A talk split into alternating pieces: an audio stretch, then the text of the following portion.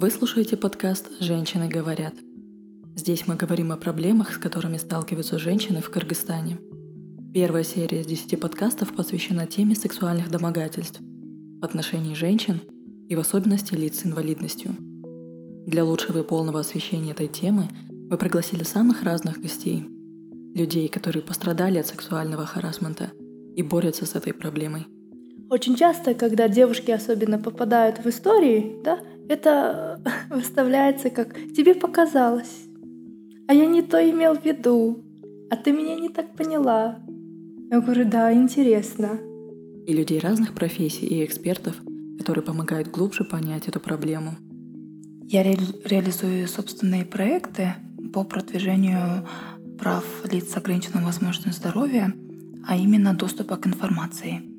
Пожалуйста, вот у нас а, при адвокатуре Кыргызской Республики есть учебный центр адвокатов, где а, есть э, адвокаты пробона. Пробона – это безвозмездная помощь. Мы убеждены в том, что открытое обсуждение проблемы сексуального харасмента поможет в борьбе и противодействии ему. Будем рады, если как можно больше слушателей присоединятся к нам ради достижения этой цели.